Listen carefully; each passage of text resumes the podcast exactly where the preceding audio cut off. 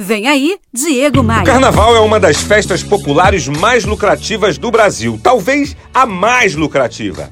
Muito além do glitter e da diversão, a temporada mais animada do ano é responsável também por movimentar a nossa economia, principalmente nos setores que são correlacionados a turismo e a entretenimento. E isso influencia positivamente o cenário econômico do país pelo resto do ano. De acordo com a Confederação Nacional do Comércio, a CNC, o turismo relacionado à folia deve alcançar esse ano o maior volume de receitas desde 2015, chegando a 8 bilhões de reais. 8 bilhões! Acredite, a movimentação financeira desse carnaval está estimada em 2,6 bilhões no Rio de Janeiro, 1,9 bilhão em São Paulo e 1,3 bilhão na Bahia. É bilhão pra caramba! Alô, Bahia! É claro que, como em tudo nessa vida, tem gente que não gosta de carnaval, que acha uma tremenda perda de tempo e, acima de tudo, acha que fevereiro quase sempre é um mês perdidaço.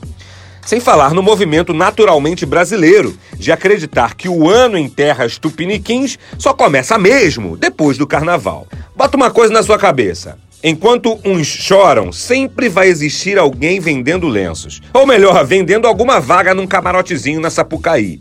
Para mim, a ideia se resume de uma forma prática. Carnaval. Ou você tá curtindo, ou você tá lucrando, ou você tá usando o tempo livre obrigatório a seu favor, estudando ou descansando. E te deixo uma boa dica, especialmente se a sua praia nesse carnaval for o sofazão se inscreva gratuitamente no meu novo canal no YouTube.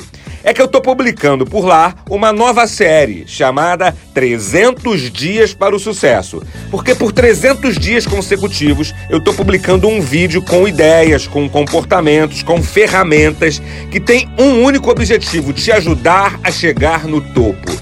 Tem vídeo novo todos os dias, todos focados no seu desenvolvimento pessoal e profissional. Se joga, mas se joga lá em diegomaia.com.br. Bora voar? Você ouviu Diego Maia.